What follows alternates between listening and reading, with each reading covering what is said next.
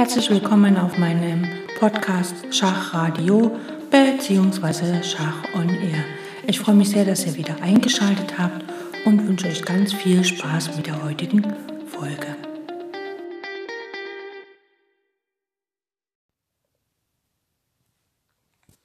Hallo ihr lieben Zuhörer, heute geht es darum, wie man als Erwachsener, wenn man anfängt Schach zu spielen, sich natürlich auch Stück für Stück verbessern kann.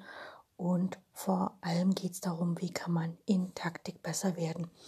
Denn es ist ja so, dass wenn man jetzt als äh, Erwachsener anfängt, sich für Schach zu interessieren, man öffnet natürlich irgendeine ähm, irgendeinen Schachserver und fängt da an online zu spielen, merkt, dass man dann und dann mal gewinnt, aber auch mal die eine oder andere Partie verliert, denkt sich, okay, ich gehe in den Schachclub, treffe ein paar Leute und die erklären mir das schon. Aber in den Schachvereinen und Schachclubs ist es meistens so, dass die Trainings, die angeboten werden, für Kinder und Jugendliche angeboten werden. Und falls es am Vereinsabend mal Vorträge gibt, dann ist das natürlich schon für Leute, die richtig gut Schach können und viele Dinge, die dann dem Anfänger da richtig Spanisch vorkommen, werden überhaupt nicht erläutert, sondern wird einfach drüber gegangen. Ne? Also da werden dann Züge, wenn dann Matt auf H7 droht, dann wird gesagt, da droht Matt. Das wird aber nicht mehr direkt gezeigt, sondern es wird halt so ein bisschen über die Köpfe der Anfänger rübergeredet. Und so ein Anfänger fühlt sich dann natürlich in so einem Schachclub nicht wohl, weil gegen die Spieler, die er dort spielt, wird er meistens nicht viel, nicht viel ausrichten können. Oder wenn dann doch, dann hat er sich schon äh, vielleicht schon vorher mal intensiv mit Schach beschäftigt. Aber wer wirklich als Erwachsener anfängt mit Schach, hat es am Anfang ziemlich schwer, muss er die Regeln erstmal lernen. Und was dann auch fehlt, ist halt dieser Überblick und natürlich hat man diese taktische Sehschärfe, die man braucht, um einigermaßen gut spielen zu können. Hat man nicht und viele bleiben dann ich sage mal, auf einem Leistungsniveau von 1000, also DWZ 1000 bis 1200 stecken, verlieren dann natürlich nach ein paar Jahren den Mut und hören wieder auf, Schach zu spielen, zumindest im Schachverein. Online ist das dann natürlich ein bisschen anders. Da findet man dann immer mal Spieler, die genauso das Niveau haben und wo man dann mal den einen oder andere Partie gewinnt. Aber man merkt dann auch recht schnell, schöne Schachpartien sind das nicht. Und man überlegt sich, okay, wie kann ich besser werden? Einige greifen dann dazu, dass sie halt irgendwo online sich einen Schachtrainer nehmen, der natürlich auch die Grundlagen nicht vermittelt, sondern sagt hier, löse Schachaufgaben oder lies dieses oder jenes Buch. Und hm, dann liest man ein Buch, muss sich erstmal mit der Notation auseinandersetzen und in einem Buch ist auch nur das Wissen vermittelt, was der Lehrer in dem, der Autor in dem Moment vermitteln möchte. Und auch er hat ein gewisses Leistungsniveau, geht also über bestimmte Punkte hinweg und erläutert die dann nicht weiter im Einzelnen. Schön wäre es, wenn man dann einen Partner findet, einen Schachpartner, der ungefähr das gleiche Niveau hat und mit dem man sich dann mal hinsetzt und gemeinsam ein Buch von A bis Z durcharbeitet. Aber auch das wird man nicht so machen. Und wie geht man jetzt am besten vor, dass man als Erwachsener ähm, sich im Schach verbessern kann? Ähm, ich empfehle, dass man sich erstmal ein Schachbrett zulegt, dass man zu Hause auch wirklich aufbaut und wenn man Schachaufgaben löst oder wenn man ein Buch durcharbeitet, dass man sich die Zeit nimmt, die Stellung tatsächlich aufzubauen und dann das Buch durchzugehen. Ähm, es gibt zwei Schachbücher, die ich empfehle. Äh, das andere kann man alles online, also wenn man mit Computer sich da so ein bisschen, äh, eine der besten Schachseiten ist leadchess.org oder leadchess.com, ich weiß es gar nicht. Und äh, dann chess.com und was alles. Es gibt tausende von Schachseiten. Chess Tempo ist eine wunderbare Aufgabensammlung für Taktikaufgaben. Mittlerweile haben die aber auch einen Eröffnungstrainer, Endspieltrainer und sogar ein äh, Spiel, also eine Plattform zum Spielen gegeneinander implementiert. Als ich damals die Webseite vom Englischen ins Deutsche übersetzte, war das eine reine Taktik-Aufgabensammlung. Sehr, sehr inspirierend gemacht und der Macher dahinter, der ist ein wirklich absolut eine Koryphäe in dem, was er da tut. Und natürlich startete die Seite als Taktikseite nicht wie damals chess.com oder Leadchess. als äh, Spielplattform, also als Plattform für Online-Spiele. Und das ist natürlich jetzt dann von dieser reinen Taktik Aufgabensammlung ins in die normalen Spielserver einzutauchen, also von dieser Seite zu kommen. Ist ein bisschen schwer, ist auch egal, es ist Top-Seite chess tempo.com, also absolute Empfehlung. Das andere ist halt Lichess, leicht äh, Hand zu also zur Hand haben, leicht zu spielen und leicht Gegner zu finden. Ich würde immer empfehlen, dass wenn Anfänger online spielen, dass sie keine Fernschachpartien spielen, also keine ähm, Partien, wo sie ein bis drei Tage Bedenkzeit haben. Die Partien ziehen sich zu lange hin. Das wird dann zu langweilig, dann vergisst man es und ähm, da, ja, man macht mit der Bedenkzeit effektiv nichts. Es sei denn, man geht jetzt arbeiten, hat ein Berufsleben und hat vielleicht pro Tag nochmal eine Stunde Zeit. Aber wer möchte sich in der einen Stunde hinsetzen und bei zehn Partien jeweils einen Zug auseinanderklamüsern, den abgeben, also einsenden und so? Das ist nicht so. Okay, kommen wir zum Thema zurück. Es ging ja darum, wie trainiere ich als Erwachsener am besten Taktik, weil ich sage immer wieder, wenn man äh, mit Schach anfängt, nachdem man die Regeln kann, sollte man einige Endspiele können, also Mattsetzen mit der Dame, mit zwei Türmen und so, also mit mehr Material Matt setzen können. Das nennt man auch äh, Overkilling Matt, also wenn man zu viel Material hat, dass man dann damit in der Lage ist, Matt zu setzen. Matt setzen ist allerdings schon eine taktische Fähigkeit, wenn ich weiß, wie ich den König ins Matt bekomme. Und danach sollte man sich als Anfänger damit beschäftigen, wie kann ich äh, taktisch besser werden.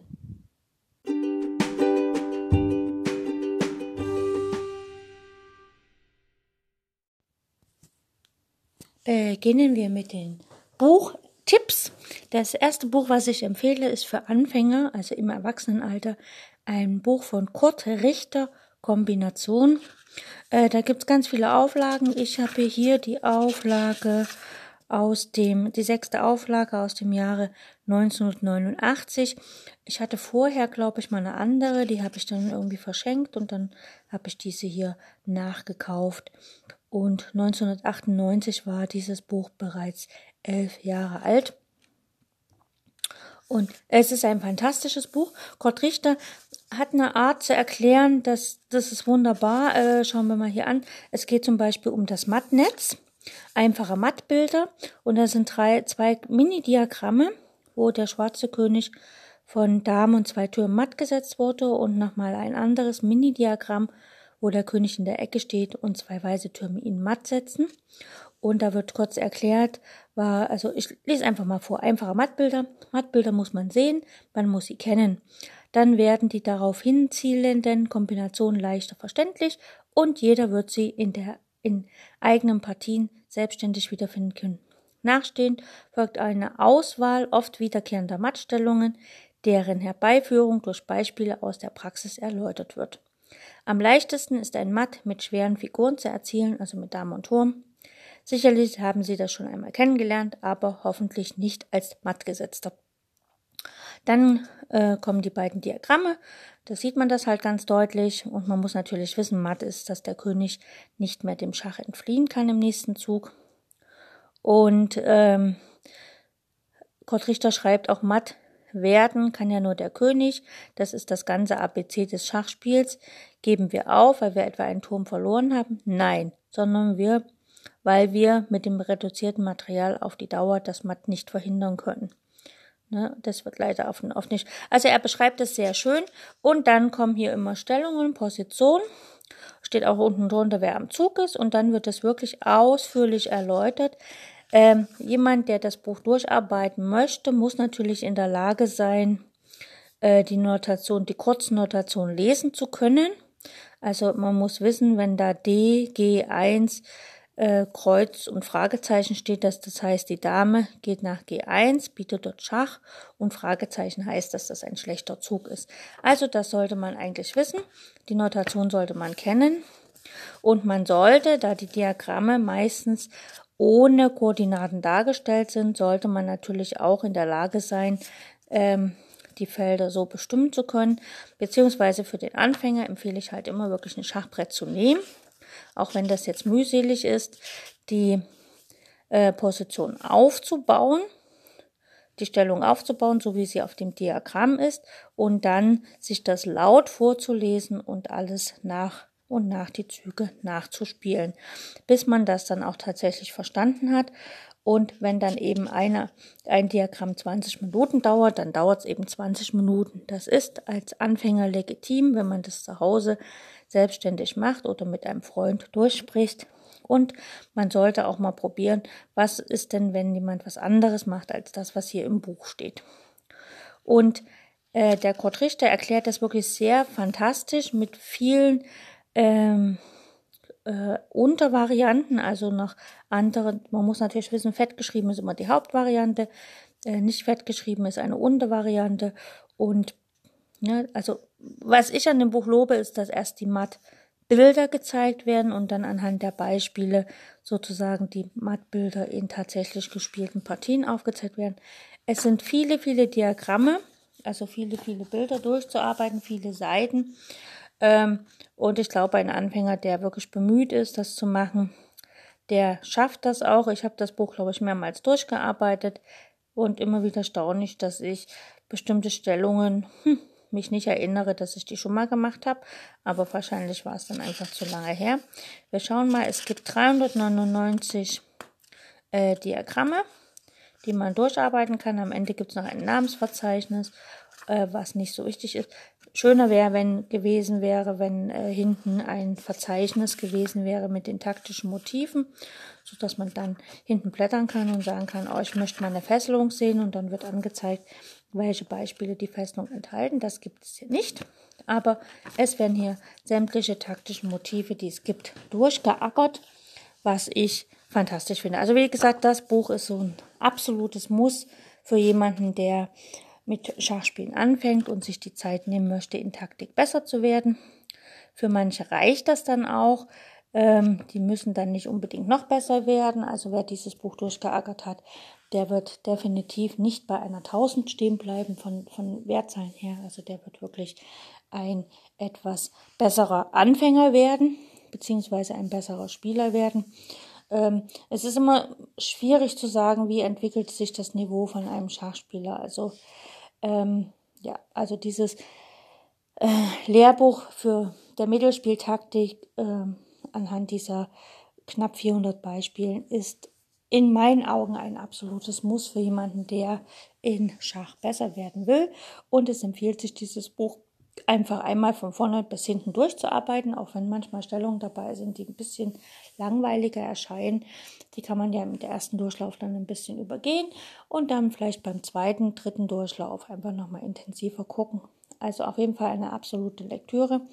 Für jemanden, der sehr ehrgeizig ist und das auch ähm, dann später vielleicht sogar schon ein bisschen besser ist und das Buch schon einmal durchgearbeitet hat, für den empfehle ich dann das Schachbrett wegzulassen und zu versuchen, die Diagramme und die Beschreibung ohne, äh, ohne Schachbrett zu machen. Also man hat dann zum Beispiel eine Stellung, sage ich mal hier, nehmen wir mal hier eine ganz beliebige, wo jetzt mal nicht so viele Figuren sind hier. Zum Beispiel hat man den König auf H4, die Dame auf F4, den Turm auf E6, den weißen Bauern auf A3, B2, E3 und H3, das sind die weißen Figuren, und Schwarz hat den König auf H6, die Dame auf F2, den Turm auf F5, einen Bauern auf F7, G6 und H7. Also Schwarz hat quasi einen Bauern weniger. Schwarz ist hier aber äh, am Zug. Und das ist das Diagramm 107 und dann kann man hier lesen, wo überhaupt zum Diagramm 107 was geschrieben wird. Das ist jetzt hier, upsala, äh, Schwarz darf hier nicht F schlägt E6 spielen, das heißt, da muss die einzigartige Verknüpfung. F schlägt E6 kann er hier nicht spielen. Ach doch, ja, also in dieser Stellung darf Schwarz nicht mit den F7 Bauern auf E6 schlagen. Denn was folgt dann?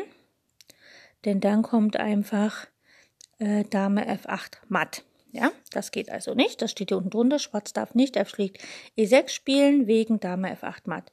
Aber der weiße König steht so eingeklemmt, dass ein hübsches Matt möglich ist mit erstens F5. Also Schwarz schlägt hier nicht den Turm, sondern spielt F5, den Bauern zwei Schritte nach vorne. konnte Schwarz das Mattnetz schließen, denn gegen Dame G3 Matt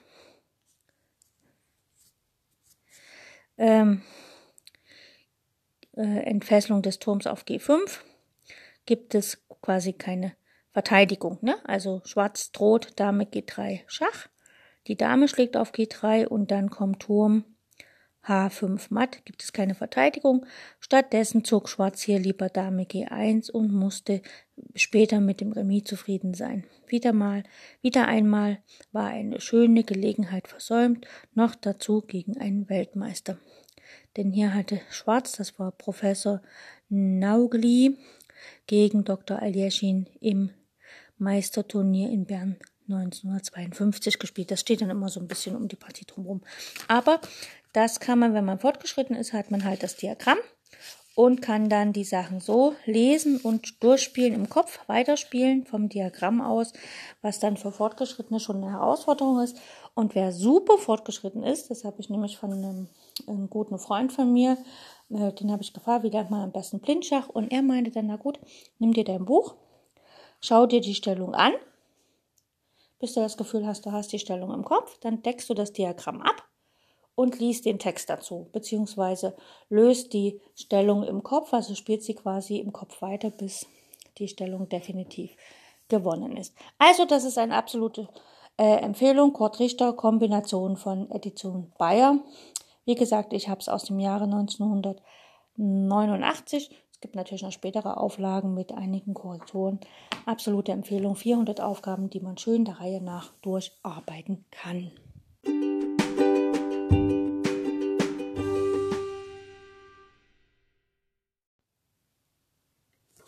Kommen wir zu einer zweiten Buchempfehlung, die jetzt natürlich vom Schachlichen her, ähm, ja, also eine wunderbare Ergänzung für den äh, Bücherschrank, Schachbücherschrank ist. Und zwar heißt das Schachmatt in zwei Zügen, äh, 200 Mattkombinationen.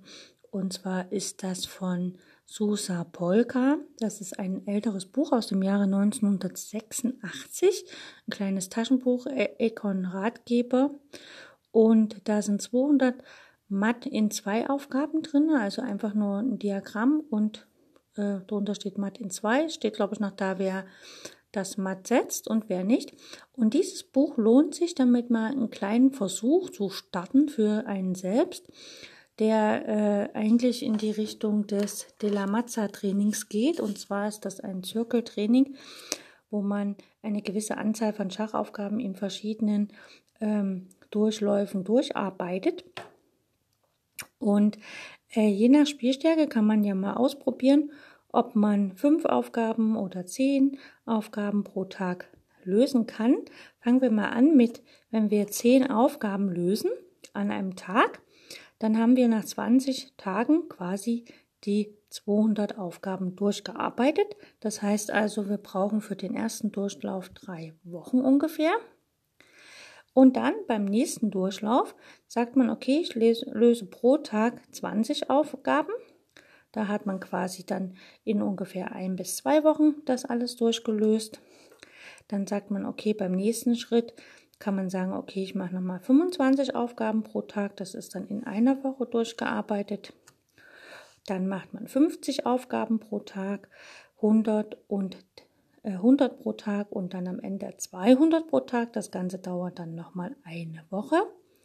Das heißt, man hat das Ganze in drei, fünf, ja, in ungefähr sieben Wochen das Buch quasi 1, 2, 3, 4, 5, 6 Mal durchgearbeitet, also sechs Durchläufe. Das ist ungefähr wie das Della Mazza Training, was ich gleich erkläre, das vorsieht. Äh, und zwar kann man das, wie gesagt, damit mal üben, ob man überhaupt für diese Form des Trainings ist. So in zwei, wenn man ein bisschen geübt ist, kann man das locker, äh, ja, sich die Position anschauen und dann ist ein Zug und dann der zweite Zug ist matt. Also, sag mal mal, ähm, man hat den König auf G8 stehen, den schwarzen, und dann Bauern auf F7, G6 und H7, so das ganz typische, steht noch ein Turm auf F8 und dann steht von mir aus die Dame schon auf H6 oder der Läufer auf F6 und der erste Zug wäre, die Dame nach H6 zu stellen, die eigene weiße Dame nach H6, es steht ein weißer Läufer auf F6.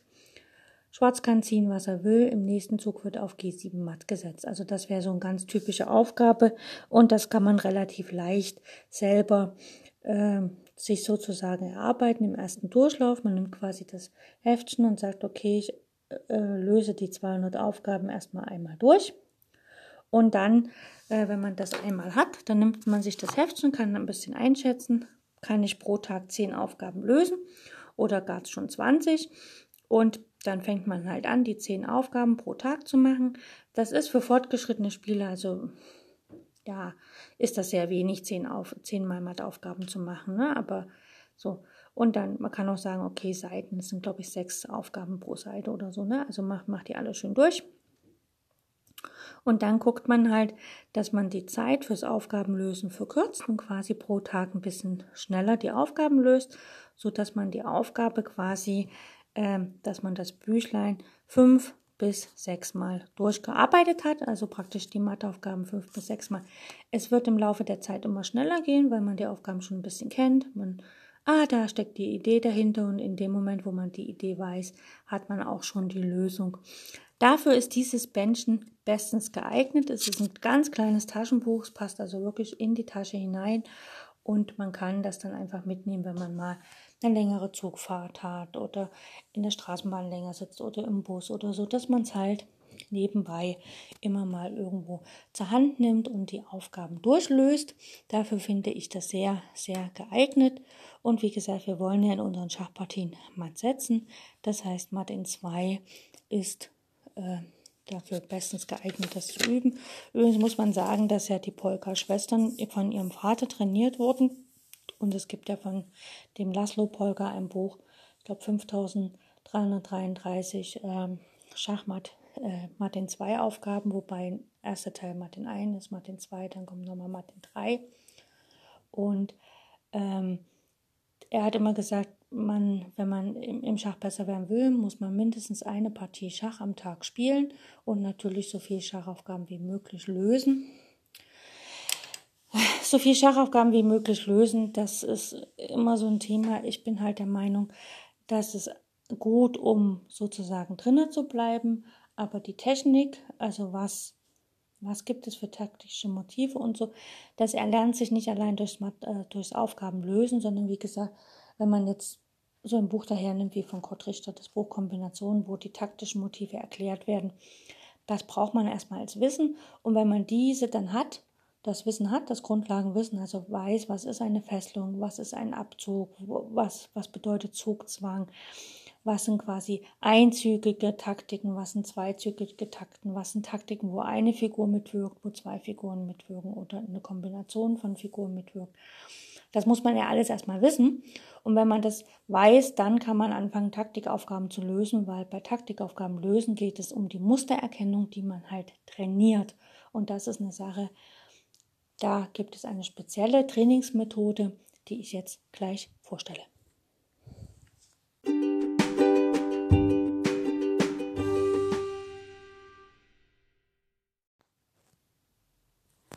Das De La Mazza Training ist das härteste und intensivste Taktiktraining der Welt. Siebenmal muss der Anwender in immer schnellerer Zeit tausend Schachaufgaben lösen und versuchen, die Lösung auch zu verstehen und möglichst zu behalten.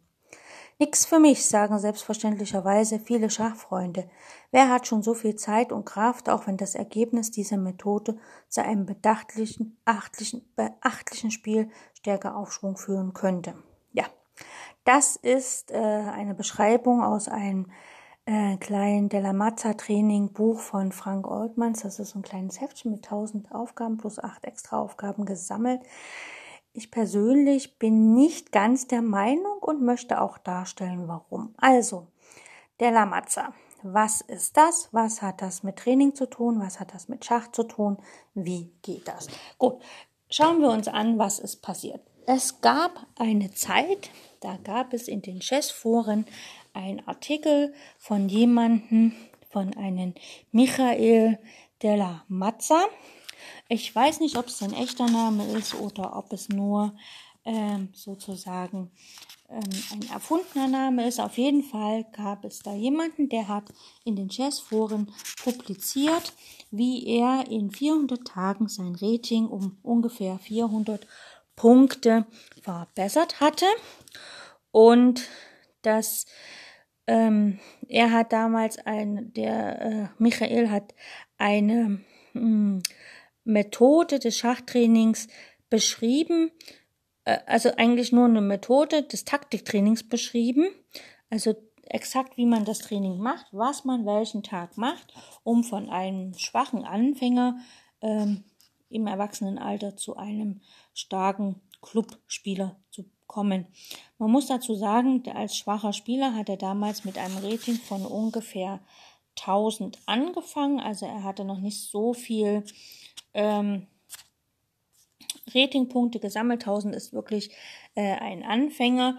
Äh, in seinem Buch selber beschreibt er halt, dass er das ganz sein Trainingsprogramm zweimal durchgezogen hat und quasi von einer amerikanischen 1321 auf 1756 stieg und dann nochmal äh, sich bei seinem zweiten Jahr, wo er das praktiziert hat, seine äh, Technik, dann ist er auf eine 2041 gekommen und hat sich quasi von einer 1300 auf eine 2041 äh, erhöht und sozusagen in beiden Schritten ungefähr 400 bzw. 300 Ratingpunkte dazu bekommen. Wobei man sagen muss, eine 1300 amerikanische Rating ist ungefähr eine 1000 deutsches Rating. Das heißt also, da ist jemand, der wirklich noch im Spiel tatsächlich eine, ähm, ja, eine Dame einstellt. Ne? Also man kann halt wirklich sagen, dass er, also er hat hier eine Partie angegeben, ähm, die er mal gespielt hat, wo er dann halt wirklich, ähm, ja, relativ, also ja, verloren hat oder dann später sogar relativ schnell gewonnen hat. Sein Training ist in zwei Schritten aufgeteilt, wobei äh, die meisten, wenn sie Della Mazza hören, eigentlich nur äh, äh, von seinem zweiten Teil wissen, vom ersten Teil wissen sie gar nichts. Auf jeden Fall, wie kam er auf die Idee, das überhaupt zu machen? Denn er war Erwachsener, also als Erwachsener hat er angefangen mit Schach und hat dann äh, verschiedene Bücher versucht zu lesen, war in verschiedenen Schachvereinen, hat sich von Leuten was erklären lassen, hat äh, Trainingsstunden genommen, aber letztlich hing er halt auf einem bestimmten Niveau fest und wusste nicht, wieso und weshalb und warum.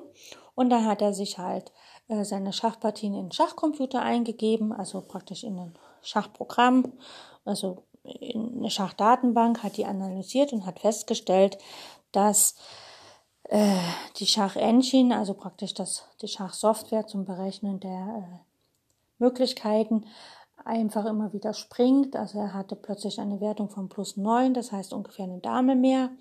Und auf einmal fiel das runter auf minus neun. Das heißt, er hat einen so groben Fehler gemacht, dass er nach seinem Zug eine Dame weniger hatte, potenziell. Der Gegner hat das vielleicht auch nicht erkannt und so weiter.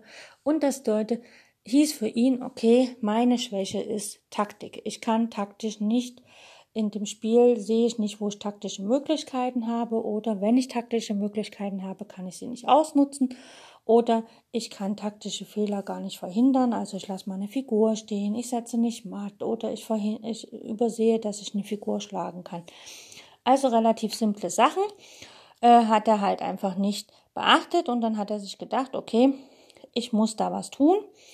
Äh, ich muss Taktik so üben, dass ich äh, am Ende meines Trainings tatsächlich äh, die Damen nicht mehr einstelle und dass ich äh, taktische Möglichkeiten sehe, also praktisch taktische Motive sofort erkenne, wie ähnlich wie ich meinen Kindern sage, ihr müsst am Ende des Schuljahres in der Lage sein, eine Mathe in einem sofort auf dem Schachbrett zu erkennen und das dann auch zu machen. Ne? So, daraufhin äh, trainiere ich halt die Kinder, dass sie wirklich am Ende ihres ersten Schachjahrs äh, Mathe in einen sehen und auch machen. Das ist nicht einfach, weil Kinder äh, wollen lieber spielen, statt so nur matt zu setzen, aber letztlich am Ende des Tages wollen sie ja auch ihre Schachpartien, die sie gespielt haben, gewinnen. Okay, er hat sich also hingesetzt und hat gesagt, okay, ich muss taktisch ähm, besser sein und ich muss quasi äh, Taktikaufgaben so lösen, dass ich mir dann am Ende äh, praktisch, dass ich besser sehe, was da los ist. Okay, gut. Und dann hat er ähm, sich hingesetzt und hat sich einen Zeitplan, also hat sich gedacht, okay, ich brauche eine Aufgabensammlung, ich brauche Schachaufgaben, die ich äh, lösen kann, und zwar solche, die ich erstmal im Moment leicht lösen kann, also auch einfache Aufgaben. Aber ich muss ja, weil ich ja länger trainiere, natürlich auch schwerere Aufgaben haben. Und da hat er sich einer Chess-Software bedient, das heißt äh, CTA, also Chess Tactic Art. Hm. Das ist von so einer russischen ähm, Großmeisterin und einigen Programmierern ins Leben gerufen. Äh, sehr berühmt. Äh, also es gibt es auch auf, äh, für Smartphones, dort heißt es äh, Chess King. Wunderbare Aufgabensammlung, wirklich von sehr leicht bis sehr, ähm, sehr schwere Aufgaben. Ähm, dazu gibt es auch ein Büchlein. Da sind, glaube ich, 1700 Aufgaben drin. Die Aufgaben sind meistens doppel, also doppelzügig. Äh, doppelzügig kann man gar nicht sagen. Also die Aufgabe gibt es immer mit Weiß am Zug und auch Schwarz am Zug. Also wenn Weiß am Zug ist, äh, gelangt das so in Vorteil. Wenn der Schwarz am Zug ist, so. Das heißt also, man muss immer relativ auch wirklich mit Zug, also ja, ähm, wirklich forciert arbeiten, weil sonst kann ja der Gegner was machen. Das weiß man an den Aufgaben schon. Ähm, genau, ich weiß nicht. Maxim Ploch heißt, glaube ich, das, ähm, das äh, Schachbuch, also die Aufgabensammlung, die auch dahinter steckt. Auf jeden Fall hat er sich da in dieser Schachsoftware eine Aufgabensammlung zusammengestellt von ungefähr 1000 Aufgaben, ein bisschen mehr sogar. Und dann hat er sich ausgerechnet, wenn er äh, die Aufgaben in einem bestimmten Zeitraum das erste Mal durchlöst, dann äh, braucht er so und so viel Zeit, beim zweiten Mal so und so viel und beim dritten Mal so und hat sich halt vorgenommen, okay, ähm, hat sich halt überlegt, wie lernen wir denn andere Sachen, also Sprachen oder so. Und da hat er dann überlegt, okay, wenn ich diese Sprachen ähm, lerne, dann lerne ich ja meine Vokabeln einmal und dann wie im Karteikartensystem, wenn ich sie vergessen habe, muss ich sie schneller wiederholen und so weiter. Und dann hat er gesagt, okay, für Schachaufgaben mache ich den Zyklus, Zyklus siebenmal. Und dann hat er sich ausgerechnet, okay, äh, ich möchte quasi äh, meine Schachaufgaben siebenmal durchlösen und Dafür nehme ich mir sozusagen ähm, nehme ich mir eine gewisse Zeit. Und zwar ähm, mache ich so, dass ich jetzt zum Beispiel ähm, Genau, er hat sich für den ersten Durchlauf, also für den ersten Durchlauf aller Aufgaben, hat er sich äh, 64 Tage Zeit genommen und hat gesagt, okay, ich muss pro Tag äh, eine gewisse Anzahl an Aufgaben lösen. Und er hat es aber so gemacht, dass er quasi in der ersten Woche viele Aufgaben durchgelöst hat, weil die Aufgaben ja leichter waren und dann zum Ende hin sozusagen immer weniger, damit er einen Puffer hat, falls es äh, er mal eine Aufgabe äh, durchgeht. Ne? Und er hat das so gemacht, also man kann das hier mal nachlesen. Ähm, er hat sich gesagt, okay, ich muss mir, also ich muss quasi ähm, die 1000 Aufgaben siebenmal durchlösen und hat sich dann äh, Dings gemacht. Also wie gesagt, für das erste Mal hat er neun Wochen sich Zeit genommen, hat gesagt, okay, ich muss pro Tag 33 Aufgaben in der ersten Woche lösen, bis runtergerechnet auf 7,3 Aufgaben in der letzten Woche, so dass er wirklich seine 1000 oder 1209, 1209 Aufgaben durchgelöst hat. Dann hat er seinen äh, zweiten, seinen zweiten Durchlauf geplant in nur fünf Wochen und hat quasi das Aufgabenpensum pro Tag äh, verdoppelt, außer dass er nach hinten raus wieder nur fast bei acht Aufgaben pro Tag geblieben ist, damit er noch Luft hat. Dann hat er sich den dritten Durchlauf geplant, der nur drei Wochen dauerte und äh, den äh, vierten Durchlauf hat er quasi auf eine Woche äh, kompensiert, wobei er wirklich den ersten Tag quasi 400 äh, Aufgaben löst, den zweiten Tag 300 und bis am achten Tag quasi 20 Aufgaben. In der fünften Runde hat er alle Aufgaben innerhalb von vier Tagen gelöst. In der sechsten Runde natürlich innerhalb von zwei Tagen. Und am letzten Tag hat er sich natürlich alle äh, 1000 Aufgaben genommen. Und da muss man natürlich sagen, dass dieser Tag quasi nur noch äh, dem Schach gewidmet war, weil er hat quasi alle Aufgaben durchgelöst. Und man muss dann rechnen, äh, 1000, also sagen wir mal, man äh, löst 10 Stunden die Aufgaben, das heißt, man hat für 1000 Aufgaben, also eine Stunde für 100 Aufgaben äh, wenn die Aufgaben schwieriger werden, taktisch gesehen, muss man da natürlich schon ganz schön ranklotzen. Und wenn man eine Stunde äh, die Aufgaben löst, 100 Aufgaben, sagen wir mal 50 Minuten, dann hat man 10 Minuten Pause, um kurz was zu essen und zu trinken. Und dann geht's gleich weiter. Also das ist schon ein sehr straffer Plan. Und deswegen liest man bei vielen Leuten auch, das ist das härteste und intensivste Taktiktraining, was es auf der Welt gibt.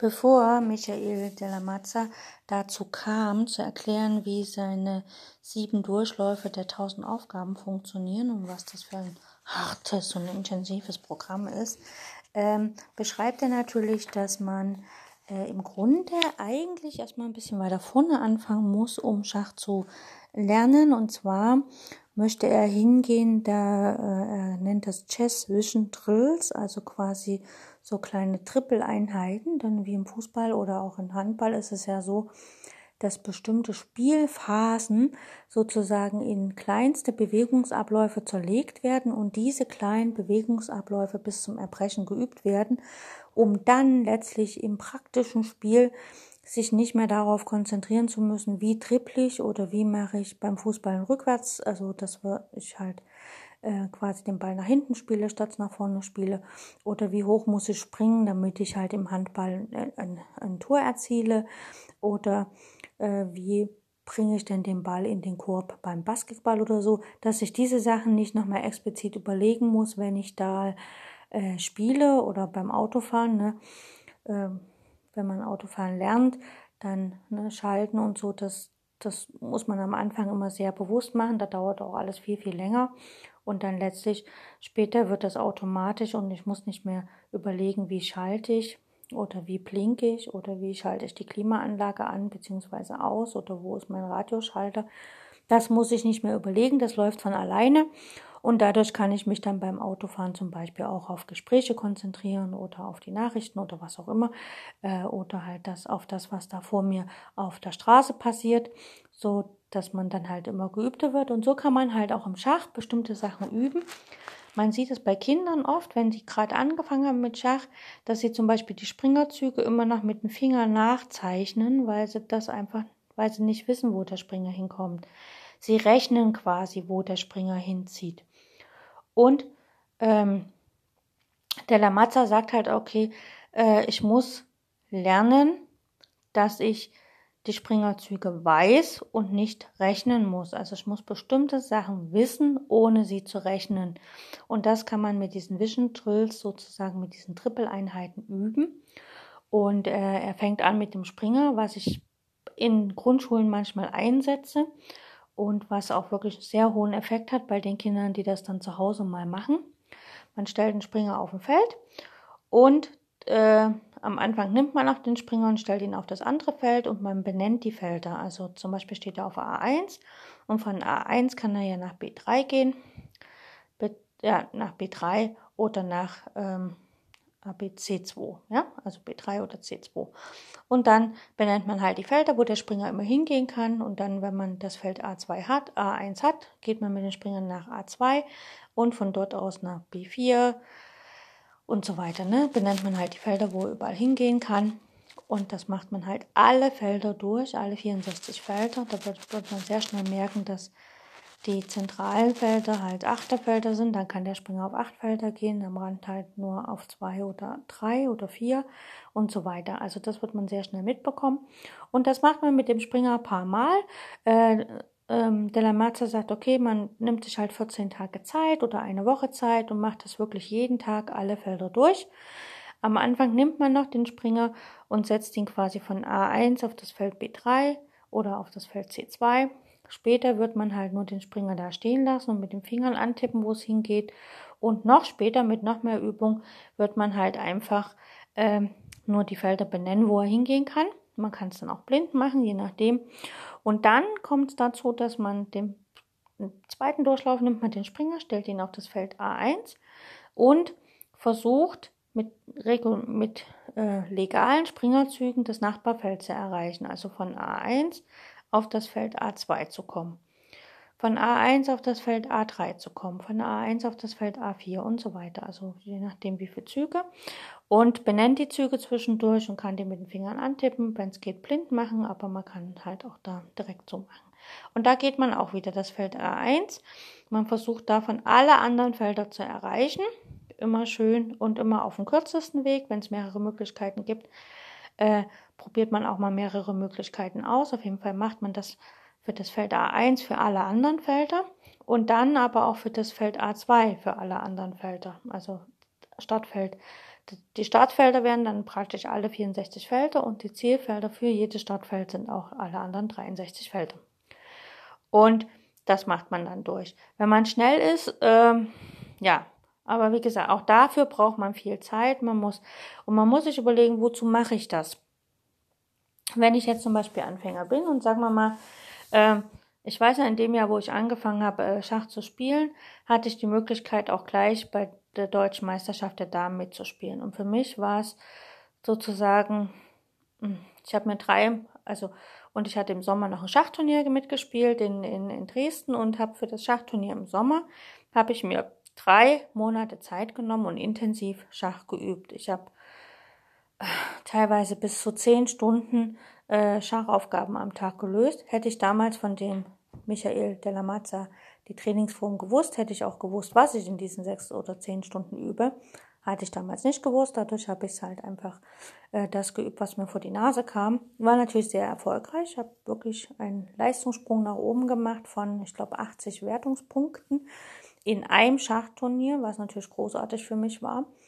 Und ähm, das zeigt aber, wenn man ein Ziel hat und man nimmt sich auch die Zeit und arbeitet auf das Ziel dahin, dann äh, ist es nicht schlimm, wenn man mit einem Springer äh, zwei Stunden auf dem Schachbrett rumprobiert. Weil wenn man das einmal gemacht hat, diese Vision Drills sozusagen, also diese Triple-Einheiten mit dem Springer, ähm, braucht man dann eigentlich, wenn man es nochmal wiederholt, nur noch einen Teil davon machen, weil das ist ja schon drin. Also das ähm, und es trainiert, dass man sieht, wo der Springer hingeht und weiß, wo der Springer hingeht. Also man, man weiß dann den Weg des Springers von ähm, G1 nach F7. Also zack, zack, und dann hat man das schon im Kopf.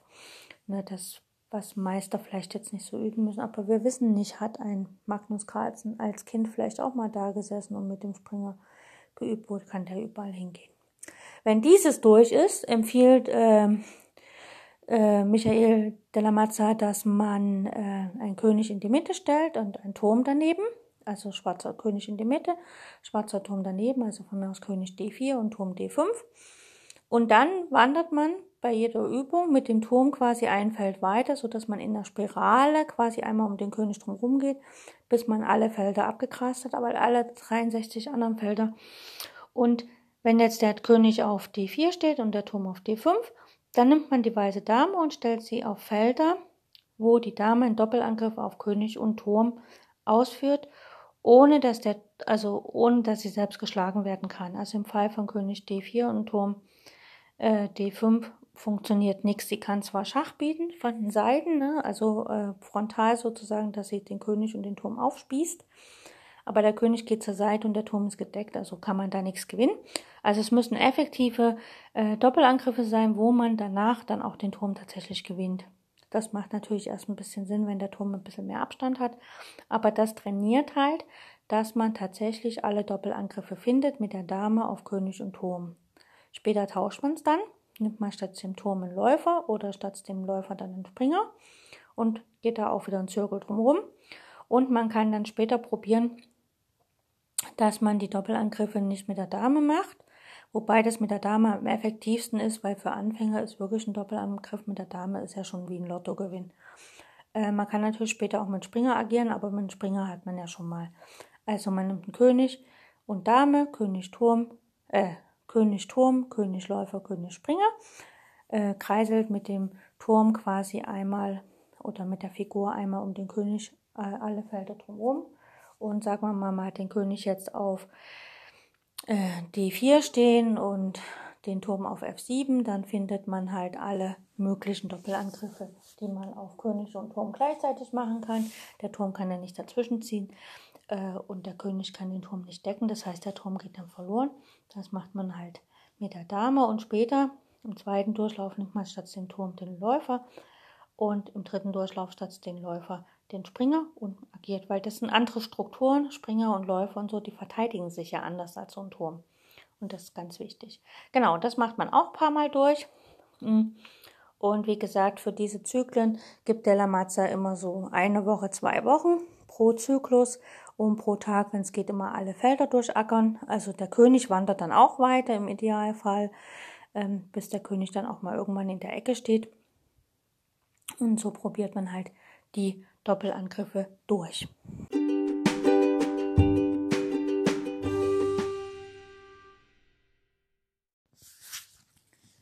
Also diese sogenannten Vision Drills, Mikrodrills empfiehlt ähm, Michael de la Mazza, dass man die zwei Wochen durcharbeitet, immer schön aktiv, jeden Tag und dass man sich auch angewöhnt, quasi jeden Tag richtig viel ähm, zu machen für Schach, also wirklich auch lange Zeit am Schachbrett zu verbringen. Äh, äh, später dann, wenn man das durchgegangen ist, also diese zwei Wochen, nach den zwei Wochen empfiehlt er halt, dass man wirklich diesen Prozess ähm, nicht jeden Tag wiederholt, sondern später dann ähm, praktisch zwei bis dreimal die Woche oder vielleicht einmal die Woche.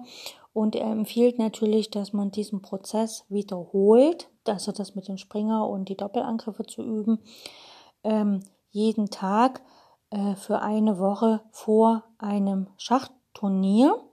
So, oder dass man halt das als monatliche Basis nimmt, dass man nochmal jede, äh, jeden Monat eine Woche damit quasi verbringt, damit das nicht verloren geht. Ähm, ich habe mir anhand dessen, was er hier empfiehlt, dass man das halt vorm Schachturnier nochmal wiederholt, habe ich mir angewohnt, wirklich so ein, ich sag mal, so ein äh, äh, Taktikintensiv vor jedem Schachturnier zu machen. Das heißt also, wenn ich jetzt ein Schachturnier habe, was am, sagen wir mal, am 20. Äh, September startet, dass ich dann mir quasi zwei Tage zurückrechne, also am 18. September mein intensives Training beende, nur noch so leicht mal da und da mich mit beschäftige und die zehn Tage zuvor, also praktisch vom 8. bis zum 18. intensiv jeden Tag Taktik mache und dann zwei Tage Pause und dann ins Turnier gehe. Während der Zeit, wo ich Taktik mache, wenn es geht, gar keine Eröffnung mehr anschauen. Dafür habe ich nämlich die Woche davor Zeit, um das alles schön zu wiederholen. Das ist so ein bisschen mein, mein Trainingsplan für ein äh, Taktiktraining. Kommen wir aber zurück.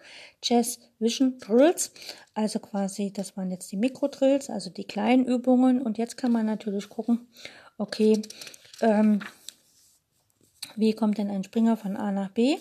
Äh, das ist klar, das kann man üben. Und dann gibt es sozusagen einen äh, Bauernfang, also er stellt eine beliebige Stellung auf und überlegt sich, wie kann eine Figur ähm, auf den schnellsten Weg die Bauern fangen. Dazu gibt es auf Chess, äh, auf Chess, äh, Lead Chess wunderbare Übungen für Kinder, wobei die Stellungen sind da halt sehr mager, sind glaube ich acht Stellungen oder so, wo man mit einer Figur alle Bauern durchfangen äh, muss.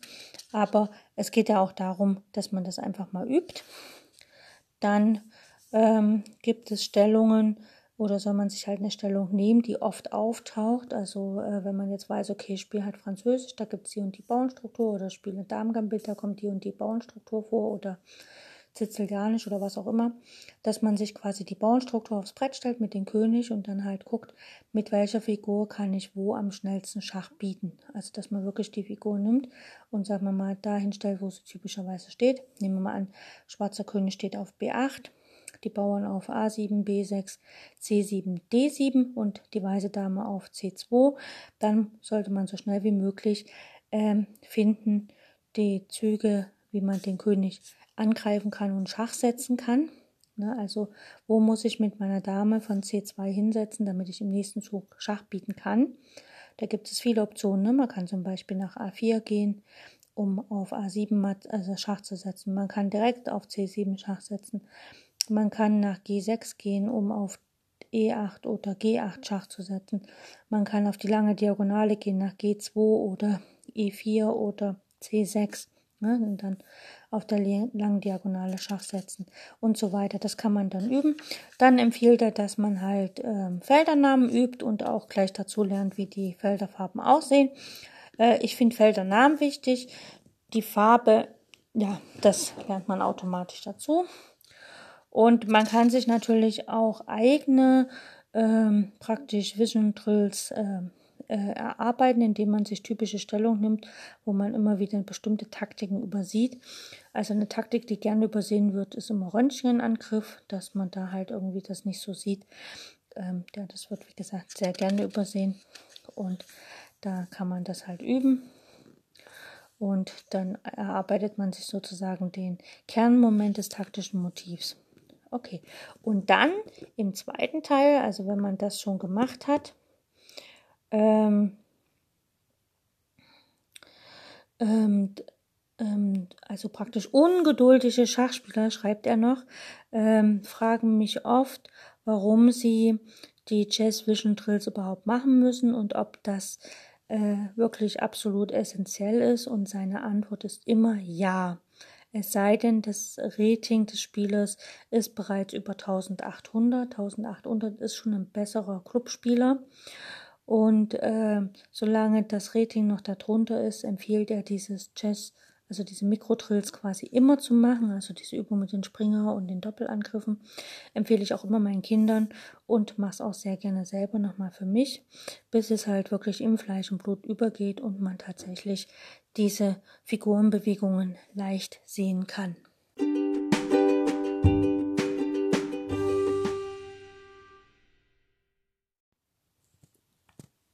Kommen wir nun zum Kern des, äh, der Trainingsmethode von Michael de la Mazza und zwar seinen berühmten sieben Zirkeln, also sieben Durchläufen, Kreisläufen. Und er sagt, ähm, äh, nachdem man jetzt quasi seine äh, Schachvisualisierungsmöglichkeiten verbessert hat mit diesen Mikrodrills, äh, kommen wir nun dazu, dass wir quasi die Berechnungs-, also die Variantenberechnung Fähigkeit erhöhen und auch das Wiedererkennen von äh, Mustern im Schach. Und er sagt, so wie Fiedemeister Ken Smith gesagt hat, ähm, solange du noch kein ähm, Klasse A-Spieler bist, also was bei uns fast äh, wie ein Fiedemeister ist, da ist dein Vorname Taktik, dein Mittelname Taktik und auch dein Familienname heißt Taktik. Das heißt also, dieser Fiedemeister Ken Smith sagt, solange du noch nicht gut genug im Schach bist, solange du noch nicht ein Niveau, sagen wir mal, von 2000, 2200 hast, solltest du dein Training im Schach auf Taktik konzentrieren. Das heißt, auch wer jetzt online spielt und sein Online-Rating noch nicht bei 1800, 2000 ist, sollte immer Taktik, Taktik, Taktik trainieren. Ich finde das nicht ganz so weil was nützt mir, wenn ich Taktik trainiere und meine Eröffnungen sind Schrott und ich stelle gleich in der Eröffnung ganz viel ein oder muss gleich in der Eröffnung um Taktik kämpfen, wobei ich doch die drei, vier, fünf Eröffnungszüge mal lernen könnte, damit ich da hinkomme und auch Endspiel wäre natürlich gut zu wissen, dass ich da nicht immer taktisch gleich mich ausbrennen muss. Und äh, Michael Delamazza schreibt, wenn du noch nie hart in deinem Leben gearbeitet hast, um dich im Schach zu verbessern, dann werden das dir die nächsten 127 Tage auf jeden Fall zeigen und du wirst dich die nächsten 127 Tage so intensiv mit Schach beschäftigen, wie du das möglicherweise noch nie in deinem Leben getan hast. Und wenn du noch nie hart an irgendeiner Sache gearbeitet hast, dann wirst du jetzt hier rausfinden in den nächsten 127 Tagen, wie sehr dich das erfüllen und mit Freude äh, beleben kann und du quasi daraus Energie ziehen kannst. Und es wird dir auch die größte Freude und die größte Pleasure, hm, Pleasure ja, Zufriedenheit vermitteln, wenn du dich intensiv auf eine Sache konzentrierst und dich intensiv darauf fokussierst. Und wenn du das Gefühl hast, du schaffst das nicht, also dass du da einfach nicht genug äh, Disziplin und äh, Mühe aufbringen kannst, dann empfiehlt er, dass man sich erstmal mit Büchern über Time Management und äh, Erfolgsstrategien im Leben beschäftigt. Ich empfehle da ein Buch, das nennt sich The, uh, the One, also the, the Only the, the, the One Thing, also die eine Sache. Ähm, das äh, beschreibt quasi, wie effektiv es ist, dass man wirklich sich auf eine Sache voll konzentriert und sich auch wirklich ein Zeitfenster schafft, um diese eine Sache zu tun und sich nicht ablenken zu lassen. Also ich weiß es, ich war mal ähm, eine Weile in Asien und habe dort eine Weile in äh, verschiedenen Klöstern verbracht und meditiert. Und nach vier Monaten intensiver Zeit im Kloster äh, bei Meditation ähm, habe ich meinen äh, äh, Partner, meinen Mann getroffen und wir haben äh, Beach Holiday gemacht, also Urlaub am Strand. Und dort habe ich mir ein kleines Büchlein genommen, einen kleinen Roman und habe gedacht, okay, das schaffe ich halt zu lesen und habe den Binnen von sechs Stunden voll konzentriert durchgelesen. Von A bis Z sechs Stunden. In diesen sechs Stunden habe ich nichts anderes wahrgenommen. Das Buch war mein Fokus und ich habe das konzentriert durchgelesen. Das heißt also, während der Zeit Während der vier Monate im Kloster unter Meditation, also bei verschiedenen Meditationslehrern, habe ich gelernt, mich voll und ganz auf eine Sache zu konzentrieren, alles andere auszublenden. Und beim Lesen des Buches, es war sicherlich nicht sonderlich spannend, so ein kleiner Roman in irgendeiner Ferienanlage, die da immer so zum Ausleihen dastanden. Ähm, ja, kein spannendes Buch. Es gibt andere Bücher, die sicher sehr viel spannender sind. Zumindest weiß ich noch nicht mal mehr, wie es heißt. Aber ich weiß, dass ich es innerhalb von diesen sechs Stunden fokussiert durchgelesen habe. Und ich denke, wenn man es schafft, dass man sich auf eine Sache so konzentrieren kann und fokussieren kann, dann kann man auch äh, daraus viel ziehen und wird auch sehen, wie sehr das Energie gibt. Es gibt zum Beispiel einmal im Jahr immer einen Monat, das, äh, wo international, weltweit ähm, die Leute an Romanen schreiben. Das nennt sich NaNoWriMo, National Novel Writing Month. Ähm, und da sagt man, okay, wir schreiben pro Tag 1000 Wörter, das ergibt 30.000 Wörter nach 30 Tagen. Äh, man kann auf einer Plattform praktisch die Wortanzahl eingeben und dann wird das summiert und durch dieses international, dass das in diesem einen Monat weltweit gemacht wird, motiviert das derartig, dass man das auch schafft, da durchzuhalten und man ist so fokussiert, wirklich täglich 1000 Wörter, 1500 Wörter zu schreiben, dass man dann tatsächlich auch am Ende des Monats den Roman oder sein Lebenswerk praktisch fertig geschrieben hat. Es geht jetzt hier nicht um Schachbücher, sondern einfach nur so Bücher, also Geschichten, Erzählungen, Romane oder sowas. Und was ich nur damit sagen will, wenn man sich auf eine Sache konzentriert, dann kann man auch, wenn man da jetzt viel Zeit rein investiert und alles andere links liegen lässt, kann man daraus unheimlich viel Energie und äh, Kraft schöpfen, sodass der Rest des Tages irgendwie wie ein neuer Tag ist. Man hat dann immer das Gefühl, man hat zwei Tage. Also einen Tag, wo man sich voll auf die Sache konzentriert und dann noch den restlichen Tag, wo man halt die anderen Sachen machen kann. Also man äh, nach einer Weile kippt das Ganze und man hat irgendwie ein ganz anderes Erleben von den Dingen, die man da tut. Und deshalb kann man schon sagen, wer wirklich was erreichen will im Schach und wer jetzt sagt, okay, ich bereite mich jetzt mal auf ein Schachturnier intensiv vor und ich nehme mir auch mal wirklich die Zeit. Man muss nämlich hier planen, die letzten vier, fünf Tage kann man nichts weitermachen außer Schach und danach sollte man definitiv erstmal eine Pause machen und dann ins Schachturnier gehen, damit man wieder schachhungrig ist, wenn man ins Turnier geht. Ähm, wenn man das aber gut plant von der Zeit her und sich auch vielleicht mal Urlaub nimmt oder was auch immer, ne, ähm, dann kann das wirklich so eine Art, hm, naja, fast so wie so eine Schacherleuchtung sein. Ja, also, dass man da mal reingeht. Okay, kommen wir zu dem, wie es funktioniert. Denn er schreibt halt wirklich, man muss sich darauf einlassen können. Und ähm, er schreibt auch, dass es dann so ist, ähm, dass man halt, wenn man diese sieben Tage, also sieben Durchläufe durchgeht, dass man quasi, ähm, so, dass es halt quasi so eine ähm, äh, Strategie, eine Lernstrategie ist. Und man wird halt am Anfang so die Rechenfähigkeit erhöhen und dann bei den letzten äh, Durchläufen sozusagen die Mustererkennung. Und dieses Ganze sind 127 Tage, das ist quasi vier Monate. Das heißt also, man sollte sich für den ganzen Prozess, wenn man diesen Michael de la Matze mal folgen will, sechs Monate Zeit nehmen. Und dazu ist die heutige Zeit, also so wie wir das heute hier erleben, wir können nicht groß rumreisen, wir sollen dies und jenes nicht machen. Schachturniere werden offline gerade gar nicht so angeboten, es wird alles online gemacht.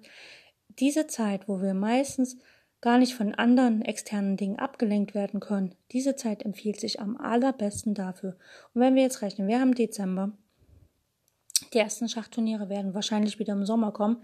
Das heißt, da gibt's genau noch sechs Monate Zeit. Also, Leute, sammelt euch tausend Aufgaben, macht diese Microdrills und macht diese tausend Aufgaben durch. Ich erkläre euch gleich, wie es geht.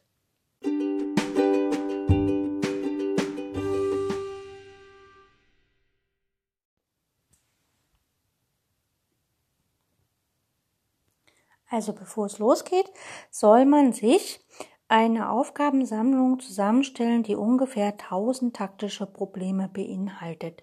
Und diese sollten sortiert sein nach Schwierigkeit. Also man fängt ja immer an mit den leichtesten Aufgaben und die Aufgaben werden dann Stück für Stück immer schwerer. Das ist ja logisch. Also am Anfang mal den einen, mal den zwei, eingestellte Dame mitnehmen und so weiter. Und später dann Gabel, Springergabel, äh, Abzugsschach und so weiter, dann Kombination von Methoden, dann Zwischenzug, dann äh, Räumung, äh, Verstellung und so weiter und so fort. Natürlich nicht nur ähm, Aufgaben, wo man etwas angreift, sondern bitte auch Aufgaben, wo man sich mal verteidigen muss, weil man muss ja auch mal damit rechnen, dass der andere auch was kann, ne? Genau. Wenn man diese tausend Aufgaben ungefähr zusammen hat, ich komme nachher noch dazu, wo man die sich alle herholt, dann wird man durch diese Aufgaben, durch dieses Aufgabenset sich siebenmal durcharbeiten. Das erste Mal wird man dafür 64 Tage brauchen. Das sind ungefähr zwei Monate. Also wenn man jetzt im Dezember anfängt, sagen wir mal, man fängt am 20. Dezember an, dann ist man am 20. Februar mit einem Durchlauf quasi fertig. Und das heißt, man wird ungefähr pro Tag äh, 16 Aufgaben lösen. Allerdings ist es zu empfehlen, dass man am Anfang mehr Aufgaben löst von den leichteren, also mehr pro Tag, weil man dann nach hinten raus natürlich äh, die schwierigeren Aufgaben ein bisschen mehr Zeit braucht und man nicht 16 schwierigere Aufgaben lösen will am Tag, sondern vielleicht nur fünf oder sechs oder sieben. Dann beim nächsten Durchlauf verkürzt man die Zeit äh, wo man die Aufgaben löst und löst die gesamten 1000 Aufgaben in 32 Tagen, also in einem Monat. Dann geht man wieder da durch und das Ganze macht man immer und immer wieder, bis man am Ende alle 1000 Aufgaben an einem Tag löst.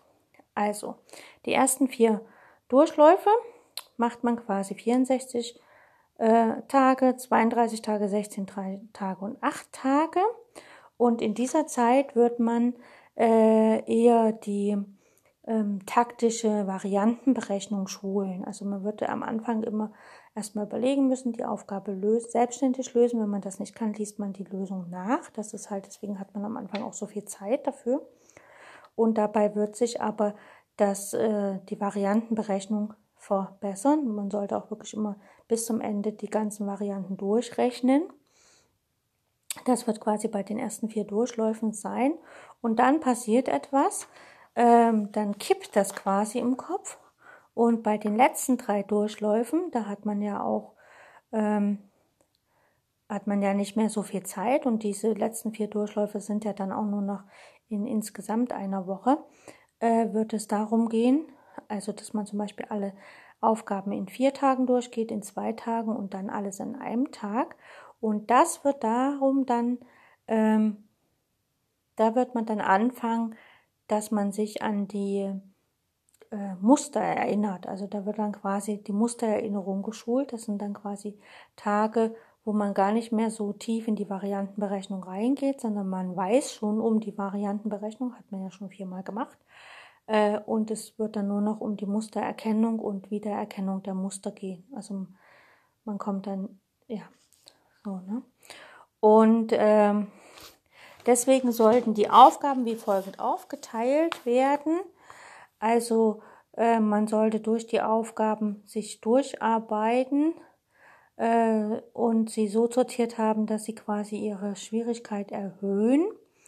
Und diese Aufgaben sollten anfangen mit einfachen einzügigen äh, Mats und zweizügigen Kombinationen und dann sich aber hinentwickeln zu sieben bis acht Zügern, also entweder Matt oder Kombination. Diese Aufgaben sollten von echten Partien äh, stammen, also keine erfundenen Aufgaben. Und die Lösungen sollten ähm, quasi ähm, ja nicht so weit gefächert sein. Ne?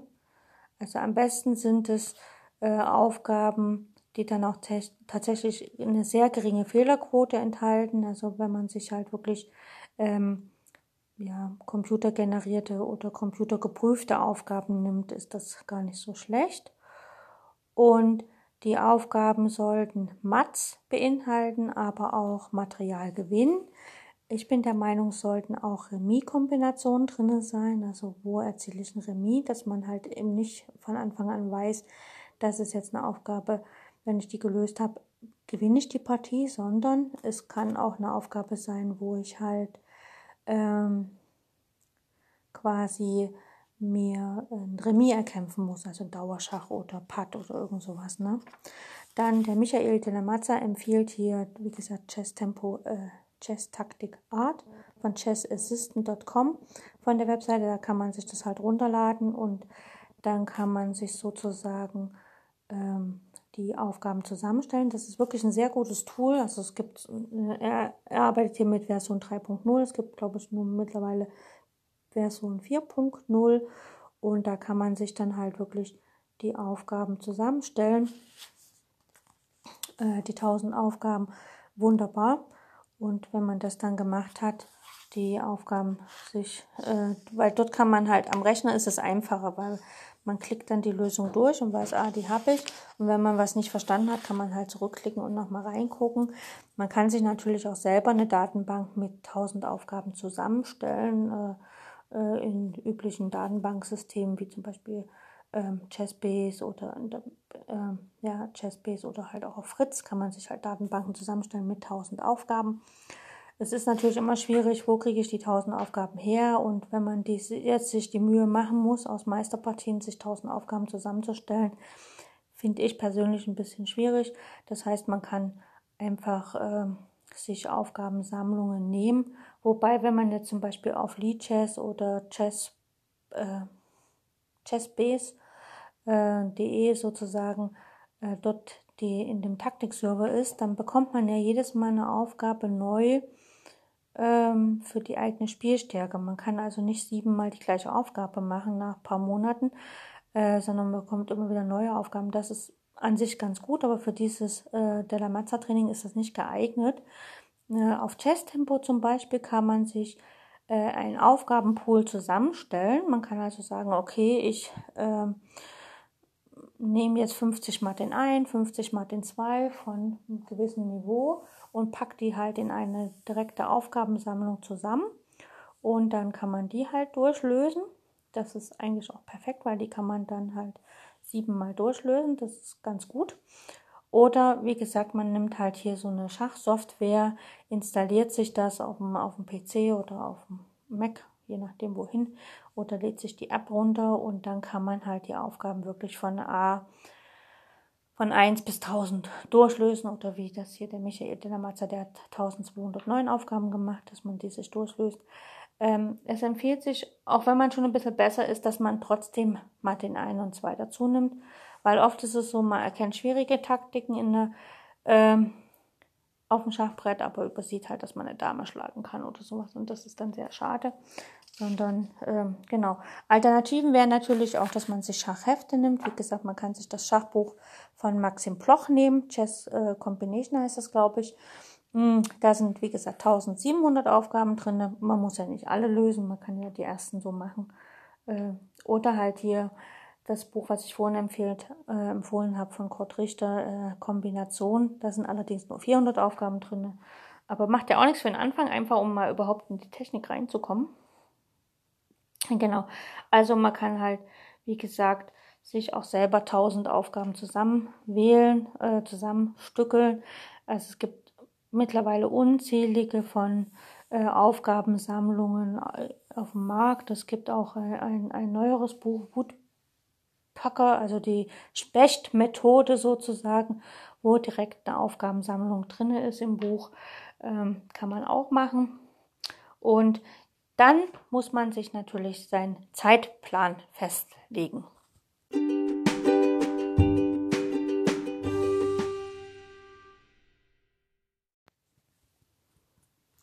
So, für den Zeitplan ist es ja ganz einfach.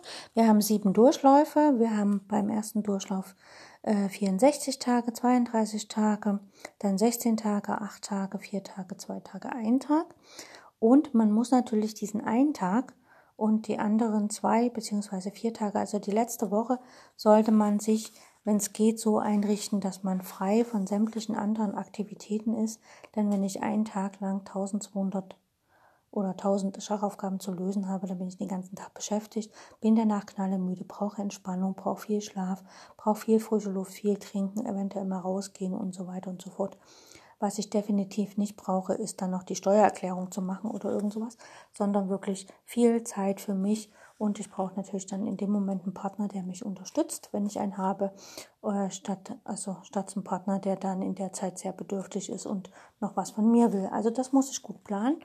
Es empfiehlt sich auch, dass man dieses ganze Training so anlegt, dass man danach noch äh, ein, zwei oder drei Tage Zeit hat, äh, bis man zu einem Schachturnier geht. Also wenn man jetzt sagt, okay, ich möchte jetzt ein, Schach, ein internationales Schachturnier mitspielen ähm, und möchte das davor machen, dann muss man halt diese 127 Tage plus nochmal drei Tage, also 130 Tage rechnen, sind ungefähr vier Monate vorher, am besten fünf Monate vorher wirklich mit diesem Training anfangen. Denn es kann ja sein, dass man mal einen Tag krank ist oder irgend sowas. Das muss man alles mit einplanen. Also immer ein bisschen Luft noch lassen und dass man dann wirklich ähm, ja, nach diesem Training, harten Training oder nach diesem sehr intensiven Taktiktraining in das Turnier geht. Das lohnt sich wirklich. Also ähm, das klingt jetzt zwar banal, 1000 Schachaufgaben zu lösen, aber je nachdem, welches Spiel, also welches Niveau die Schachaufgaben haben, lohnt sich das. Es lohnt sich sogar für Spieler mittlerer Spielstärke oder für Spieler höherer Spielstärke. Ich habe mal in, ich glaube in Jena war das, in einem Schachturnier teilgenommen. Da war einer, ich glaube Platz zwei oder drei hat er gemacht und irgendjemand hat ihn in der Pause mal gefragt, wie bereitest du dich auf Schach vor? Und er meint, naja, ich trainiere ja Kinder im Schach und hm, war gleich wieder, ja, in dem Moment, wo du Kinder im Schach trainierst, wirst du im Schach schlecht und so. Dieses Vorurteil kam dann und er meinte, naja, ich nehme mir dann halt die Jugendschachzeitung, das ist ja so eine Schachzeitung für Kinder und Jugendliche, und dort werden immer Martin 1 und Martin 2 und Kombinationsaufgaben gemacht. Und er sagt, ich nehme dann einen kompletten Jahrgang und löse alle Taktikaufgaben dort durch in diesem Heftchen. Also was wirklich nur Taktikaufgaben sind, die löse ich alle durch.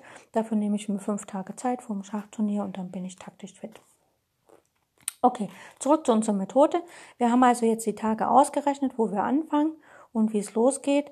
Und dann müssen wir natürlich ähm, äh, uns wirklich, dass wir genau wissen, was wir wann zu machen haben, äh, empfiehlt es sich am besten äh, eine Tabelle zu nehmen. Also wenn man am Computer arbeitet, vielleicht eine Excel-Tabelle dass man halt sagt, okay, ich schreibe mir genau auf, was ich die ersten 64 Tage zu tun habe. Also eine Tabelle für die ersten 64 Tage, die nächste für die nächsten 32 Tage und so weiter, so dass ich überall eintragen kann, wie viele Aufgaben habe ich am Tag gelöst, wie lange habe ich dafür gebraucht und wer es ganz genau nehmen will, wie viel waren davon richtig und wie viel waren davon fehlerbehaftet, weil das sollte sich ja dann auch ändern.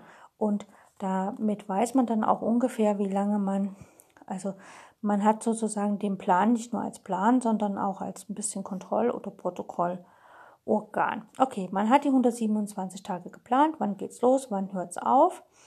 Und äh, man soll natürlich ähm, die Zeiten, die man äh, die Aufgaben löst, ne? man wird ja am Anfang wissen, okay, äh, wie viel Zeit brauche ich, äh, sollte man äh, so plant, dass man wirklich am Anfang dieser neuen Periode, also sagen wir mal des ersten Durchlaufs, an Anfang von den 64 Tagen, dass man dann halt mehr Aufgaben löst, so dass man nach hinten raus für die schwierigeren Aufgaben ein bisschen einen Zeitpuffer hat. Ich glaube, das habe ich jetzt schon öfters gesagt.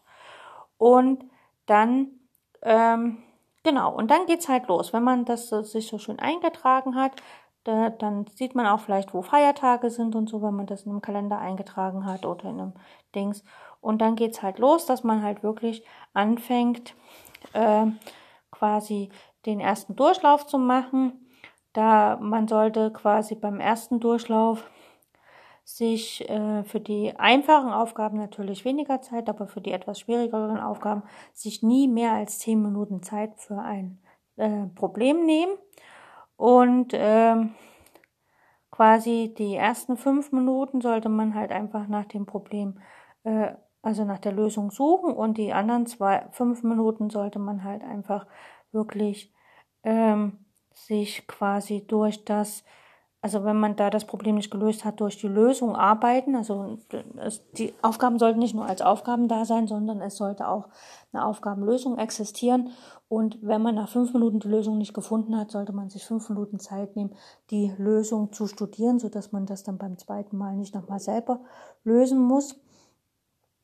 Und dann ähm, man trainiert sich da auch so ein bisschen, dass wir die Aufgaben nicht nur einfach lösen, sondern dass wir die Aufgaben wie unter äh, Turnierbedingungen lösen. Denn wir haben und in einem Turnier haben wir nicht 20 Minuten Zeit für jede Stellung, sondern man muss sich überlegen, wie die Bedenkzeit ist und dann das auch ähm, ein bisschen dahin trainieren, dass man halt sagt, okay, unter normalen Bedingungen habe ich halt zwei Stunden für 40 Züge oder 90 Minuten für 40 Züge plus 30 Minuten, äh, 30 Sekunden Inkrement.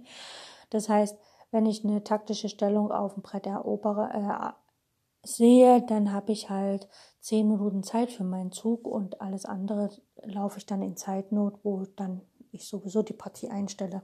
Also sollte man sich halt angewöhnen, im ersten Durchlauf ungefähr äh, maximal 10 Minuten zu verbrauchen und äh, genau, man muss natürlich auch schauen, dass man halt nicht zu viel Zeit verschwendet und einfache Aufgaben schneller lösen, kompliziertere sich einfach ein bisschen mehr Zeit zu nehmen.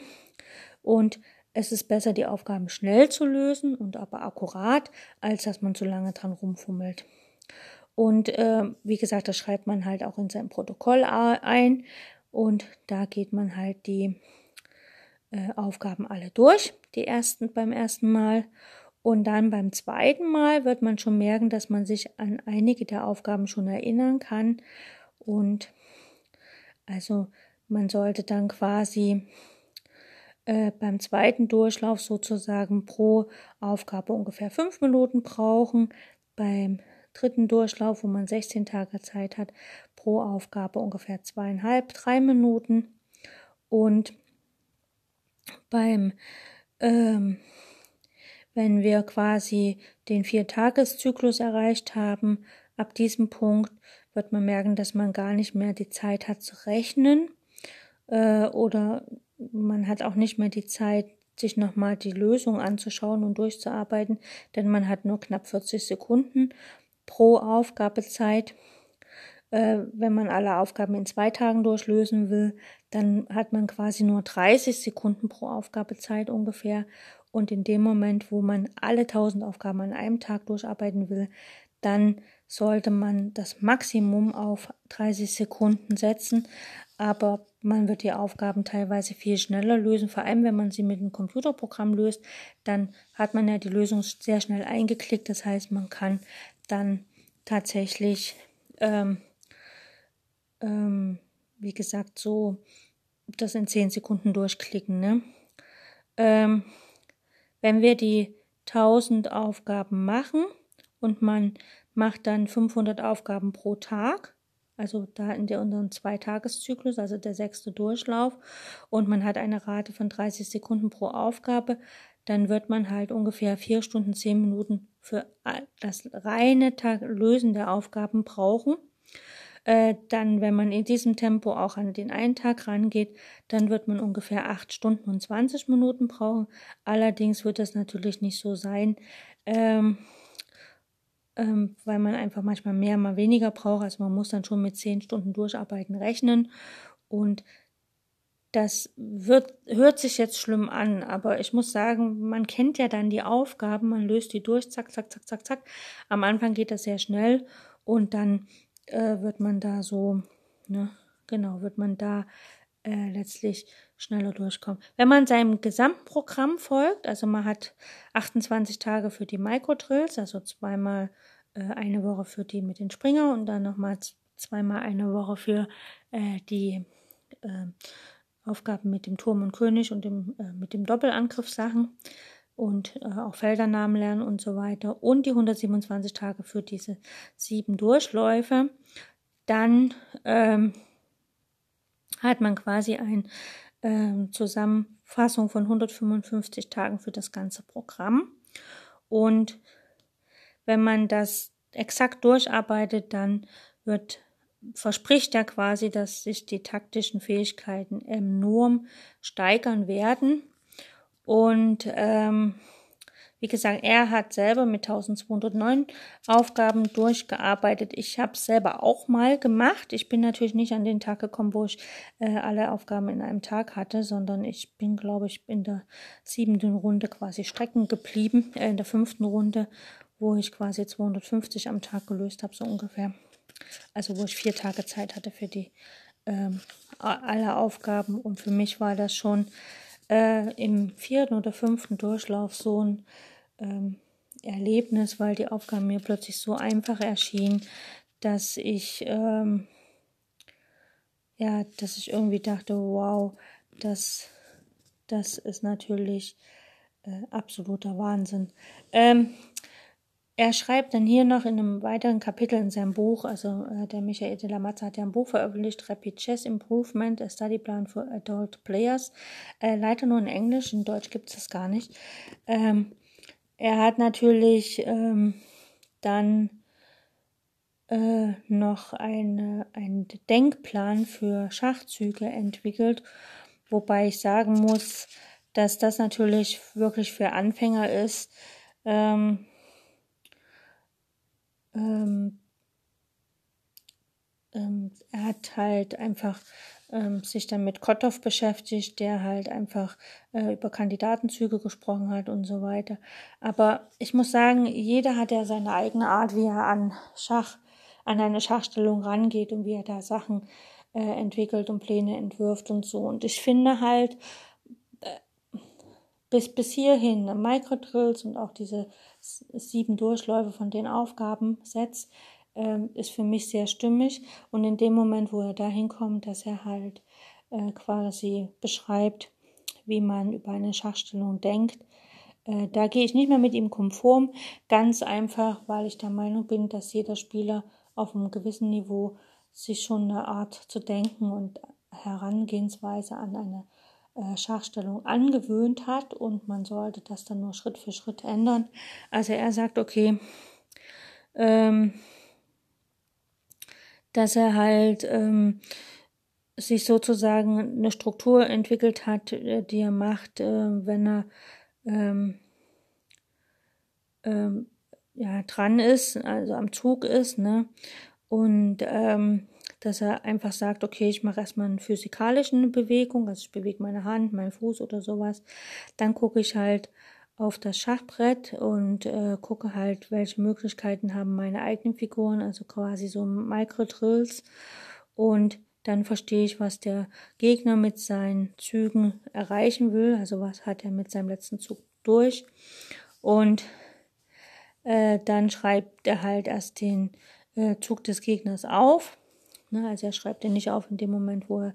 Also das kann alles in der Zeit sein, wo noch der Gegner vielleicht dran ist oder so, ne? Und wenn der Gegner natürlich eine ganz ähm, ernstzunehmende Drohung aufgestellt hat, dann muss man sich halt überlegen, wie arbeite ich dagegen. Deswegen habe ich gesagt, unter den Aufgaben sollten auch Aufgaben zur Verteidigung sein oder Remis-Aufgaben. Und dann schreibt er, man sollte seinen eigenen äh, Zug niederschreiben, den man sich jetzt äh, erarbeitet hat Wobei ich sage, das sollte man auf keinen Fall machen. Man sollte seinen eigenen Zug nicht aufschreiben. Aber er beschreibt es, dass man den aufschreibt und dann sollte man nochmal gucken, wie sieht denn jetzt die äh, Stellung auf, wenn ich diesen Zug gemacht hätte. Und wenn man damit zufrieden ist, soll man halt den Zug ausführen und die Uhr drücken. Und äh, genau, und dann schreibt er halt, make sure that I have pressed the clock. Also er muss halt wirklich die äh, Uhr gedrückt haben. Das heißt also, das ist so ein naja, das ist typisch für Anfänger, weil wenn man länger Schach spielt, braucht man da nicht mehr so drauf achten. Man macht, drückt von allein die Uhr. Und später hat es dann halt geschrieben, okay, es gibt einen ganz kurzen Plan nach Kottav oder Pachmann oder Sillmann. Äh, man muss halt die Mobilität der eigenen Figuren äh, erhöhen. Man muss verhindern, dass der, König, der äh, Gegner äh, prochiert. Ähm, man muss halt gucken, wie die Bauernstruktur ist und man muss natürlich die Dame auf dem Brett behalten. Das sind aber wirklich Tipps für absolute Anfänger. Ich gehe mal davon aus, dass, ähm, dass jemand, der so viele Aufgaben gelöst hat, an diesem Punkt nicht mehr scheitert, dass er halt verhindert, dass der Gegner rochiert. Ist klar, wenn sich das taktisch ergibt, macht man das einfach. Und ähm, genau. Und dann in seinem Buch beschreibt er noch einige äh, Spiele, die er gespielt hat, die auch sehr signifikant sind. Wobei ich muss halt sagen, ähm, er schreibt ja, okay, er hat das von Anfänger zum äh, besseren Clubspielerstatus gemacht und dann vom Clubspieler zum Meister. Das sind verschiedene Schritte. Das sind wirklich äh, riesengroße Unterschied, wo, wo man anfängt.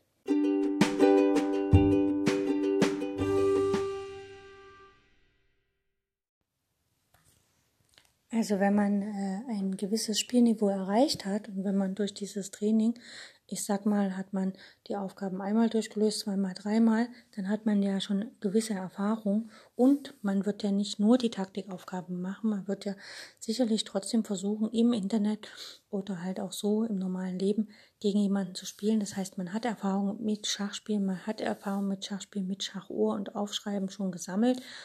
Äh, man ist in dem Moment, wo man in diesen Trainingsprozess reingeht, möglicherweise Anfänger. Aber in dem Moment, wo man sich dem Training hingibt und immer weitermacht, äh, wird man ja auch weiter Erfahrung sammeln und man wird dann nicht mehr Anfänger sein. Das heißt also, man muss nicht äh, sich erst bewegen, Zug aufschreiben, gucken, was der Gegner will. Klar guckt man, was der Gegner vorhat, ne? Und klar verteidigt man sich dagegen. Aber man entscheidet ja selber, wann man seinen eigenen Zug aufschreibt und so weiter und so fort. Ähm, was ich damals schwierig fand, für mich jetzt so als Resümee an dieser Technik, ist, ähm, mich ein zweites Mal für dieses intensive Training zu äh, motivieren. Also er schreibt ja, er hat das einmal gemacht, dann hat er ein gewisses Niveau erreicht und dann hat er es nochmal gemacht und er hat quasi innerhalb von zwei Jahren sich dahin gearbeitet, dass er dann sogar die amerikanische Meisterschaft gewonnen hat. Also in Amerika irgend so eine State-Meisterschaft. Ähm, das ist fantastisch. Ich allerdings wusste nicht, wie motiviere ich mich jetzt ein zweites Mal.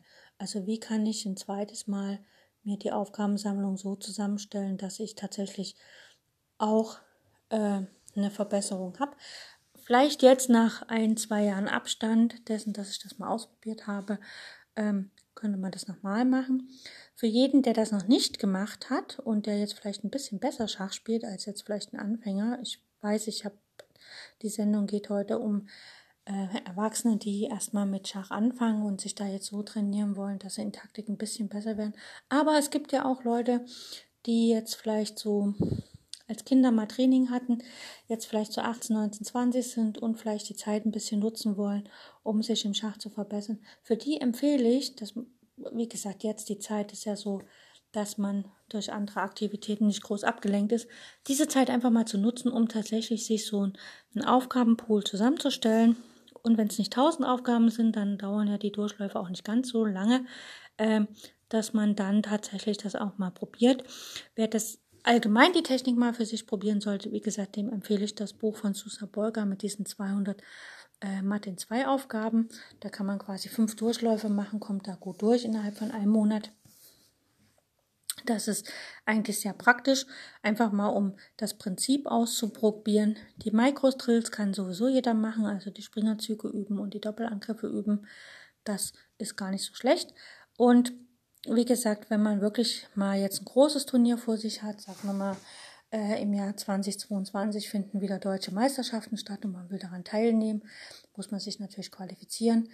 Ähm, dass man dann natürlich in Vorbereitung dieser Turniere mal wirklich so ein, ein halbes Jahr sich Zeit nimmt, um intensiv an den taktischen ähm, äh, Ressourcen quasi zu arbeiten, äh, die taktischen Skills und Werkzeuge äh, zu verbessern, indem man mal intensiv sich mit tausend Aufgaben beschäftigt und je nach Spielniveau und äh, Spiellevel, den man hat, äh, kann man ja einfach die Aufgaben auch geschickt wählen.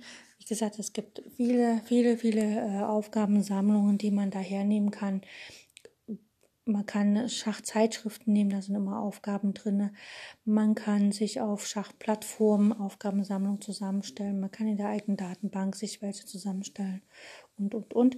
Das ist, also Aufgaben zu finden, ist, glaube ich, die leichteste Sache auf der Welt. Natürlich die Aufgaben, die guten Aufgaben zu finden, das ist natürlich schon ein bisschen schwieriger, weil man will ja nicht nur laufend Springergabeln üben oder laufend äh, irgendeinen Spieß üben oder so, sondern man will ja tatsächlich auch effektiv üben. Und ja, ähm, wie gesagt, die Methode ist äh, sehr, sehr interessant. Sie wurde später nochmal aufgegriffen in einem anderen Buch. Ich glaube, die Woodpecker-Methode. Ich kann noch mal gucken, ob ich das finde. Ähm, Wut, ähm, ähm, Schach. Also mal gucken, ob ich das jetzt so schnell finde. Das ist halt, äh, wie gesagt, ein ähm, äh, auch ein Buch, was halt das quasi nochmal auf Deutsch ähm, beschreibt, die gleiche Methode. Und äh, genau, die Woodpecker-Methode ähm, und zwar, ähm, ich weiß gar nicht, wer das damals geschrieben hat. Das, genau, ich guck mal, von wem das ist, relativ. Hier steht gar nicht von wem, also bei Axel Smith und Hans Tikkanen. Äh, das erschien im Januar 2018, also vor ungefähr zwei Jahren. Ähm, ja, da geht's halt darum, dass man halt ähm, sozusagen, wenn ich hier jetzt die Beschreibung habe, ne, genau, das, da sind die Aufgaben, also das Aufgabentool ist schon drinne und es werden auch Nebenlösungen und Irrwege beschrieben und das Schachtraining anhand unzähliger Taktikaufgaben nach der beschriebenen klingt für mich völlig, also ähm, ja, also es geht tatsächlich darum, dass erst in dem Buch, also praktisch in dem ersten Teil wird beschrieben, wie die Methode funktioniert. Dabei wird eigentlich nicht erwähnt, dass es halt auf den De La Mazza zurückgeht, sondern es wird halt als neue Methode verkauft. Und dann, ähm, dann werden quasi die Aufgaben gegeben. Wobei ich, wie gesagt, ähm, ja, eine Aufgabensammlung sich zusammenzustellen. Man kann zum Beispiel von der Stappenmethode einfach auch die Lehrhefte nehmen. Ne? Kann man sagen, okay, ich nehme jetzt Lehrheft Nummer Stufe 3 und Stufe 4 und mache das damit. Ähm, das geht auch. Und wie gesagt, man kann auch auf dem Smartphone über Chess King sich Aufgaben zusammenstellen lassen. Also nicht zusammenstellen lassen, sondern einfach da äh, die Taktikaufgaben für Club-Player, also für Clubspieler äh, nehmen. Die sind auch ganz das ist halt ähnlich wie dieses äh, Chess-Taktik-Art, was der Michael Danamazza damals als Grundlage genommen hat.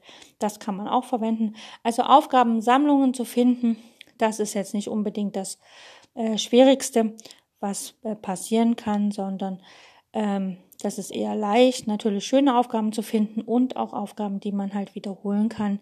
Das ist schon ein bisschen schwieriger, aber auch das geht.